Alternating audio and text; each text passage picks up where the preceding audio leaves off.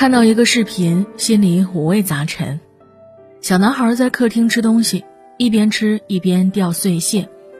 孩子爸爸坐在沙发上玩手机，无动于衷。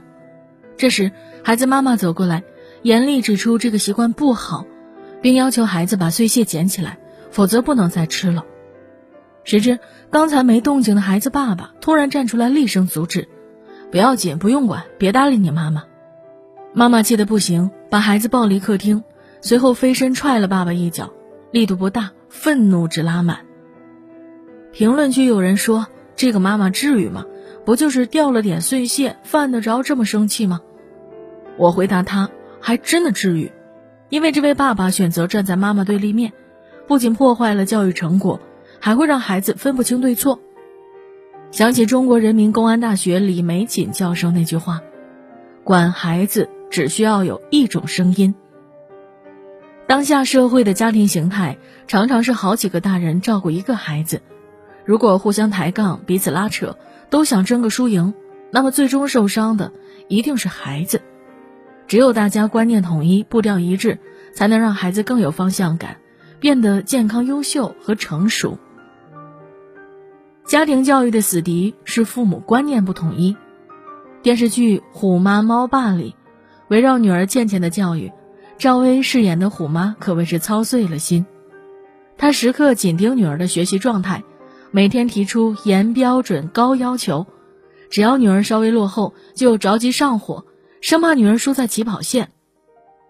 而佟大为饰演的猫爸则相反，他认为女儿的快乐高于一切，总是想尽办法帮女儿逃避虎妈的管理，并且他还反复跟女儿强调，绝对不能告诉妈妈。爸爸，我知道不能说带我去吃羊肉串，不能说要玩游戏机，不能说我不洗澡，而且不能说往花盆里倒止咳糖浆。听到这儿，猫爸有些惭愧，觉得自己带着女儿做了这么多离谱的事情，但两秒后又陪女儿打游戏，玩的不亦乐乎。慢慢的，女儿学会了流利撒谎，也学会投机取巧，一旦自己不想写作业了，就求助爸爸，结果如他所愿。猫爸表示赞同，不想写就不写了。猫爸的行为看上去是宠孩子和满足孩子的需求，其实时间久了会发现，他留给孩子的是困惑、是混乱，更是错误的人生观。心理学上有个手表定律，说的是拥有一块手表可以准确判断时间，如果拥有两块或以上手表，那就分不清时间，会带来混乱。放在家庭教育中，手表可以代指孩子的行为准则和价值观。一个家庭里，不要给孩子两套截然相反的教育方式。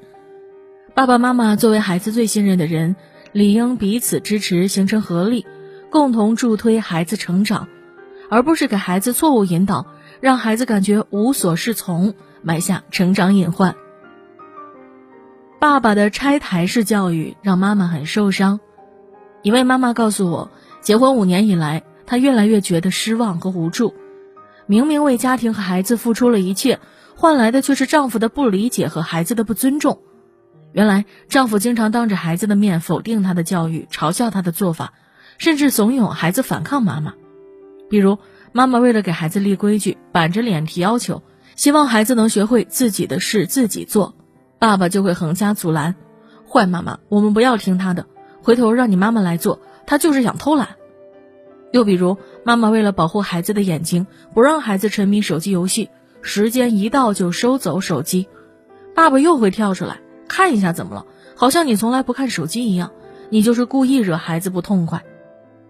被爸爸的观念引导，孩子自然不懂得尊重妈妈，非但不听提醒和劝阻，甚至会挥起拳头砸向妈妈。而每当孩子这样做，爸爸又会把责任推到妈妈身上，指责他整天在家连个孩子都看不好，活该孩子瞧不起他。听到这些，我真的感觉窒息。这位爸爸没有想过他的妻子是那么美好，因为他坚持原则、懂教育，为孩子的成长付出许多。恰恰是他的一次次拆台、一次次拱火，让孩子和妈妈之间竖起一道高墙。妈妈使尽浑身解数。却无法触及到孩子内心，孩子只看到妈妈的严厉，却感受不到妈妈的关心。后来妈妈累了，不想再坚持了，也恰恰是一个家庭的崩塌，和一个孩子迷失的开始。最好的家庭教育是孩子妈妈说了算。前不久去一个朋友家做客，感觉特别温暖。三代人同住一起，却没有想象中的混乱与争执，反而是爷爷奶奶、爸爸妈妈和孩子相处融洽，孩子礼貌又自律。问及教育秘诀，朋友神秘一笑，听妈妈的话。孩子吃饭挑食，妈妈出来管教，其他人不会阻拦，用沉默表示支持。孩子情绪失控，爸爸出来安抚，妈妈是对的，爸爸陪着你，等你缓过来再好好吃饭。换做以前，爷爷奶奶心疼孩子，连忙阻拦孩子妈妈的做法；爸爸为了树立权威，强迫孩子立刻吃饭，而妈妈付出最多，却成了那个不被理解的人，自然伤心又沮丧。朋友的话让我想起了郭晶晶，她嫁入豪门，并没有因此失去自主权。而是牢牢把握着孩子的教育决策权。爷爷霍震霆想见孙子，必须先预约时间。如果碰上孩子正在阅读，那不好意思，得换个时间。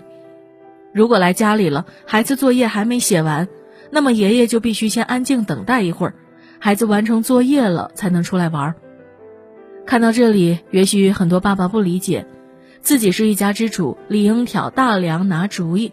为什么要把孩子教育的决策权交给妈妈？不妨听听加州大学实验心理学博士、中国台湾著名教育家洪兰的建议。他指出，时代不一样，带来的观念也不一样。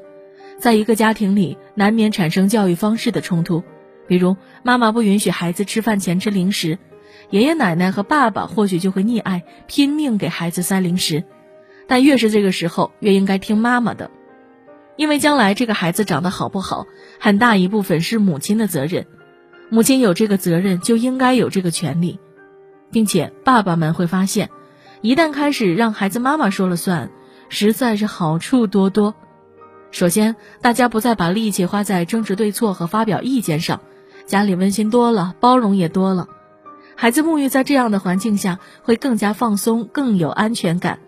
不用花心思琢磨自己该怎么站队，更无需惶恐和紧张，担心自己一旦没做好，这个家就散了。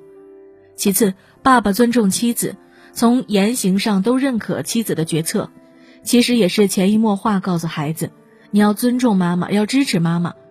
长此以往，孩子也能明白爱的真谛，懂得沟通，学会体谅，并且学会为自己的人生负起责任来。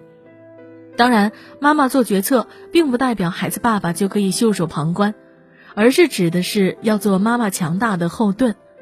当他难过时，给他一些力量；当他沮丧时，给他一些认同；当他疲惫时，给他一些依靠。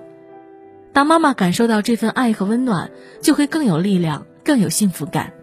随之而来的是一个家庭的欢笑声越来越多，融洽度越来越高，运转度。越来越良好。特别认同一句话：一个家庭中，如果谁都说了算，那就是谁说了都不算。教育孩子时，把决策权交给孩子妈妈，背后体现的是尊重，是智慧，更是大格局。当父母步调协调，态度一致，求大同存小异，多点理解和协商，把所有力气拧成一股绳，孩子就能发自内心尊重父母。养成好的习惯和品行，大踏步向前迈进。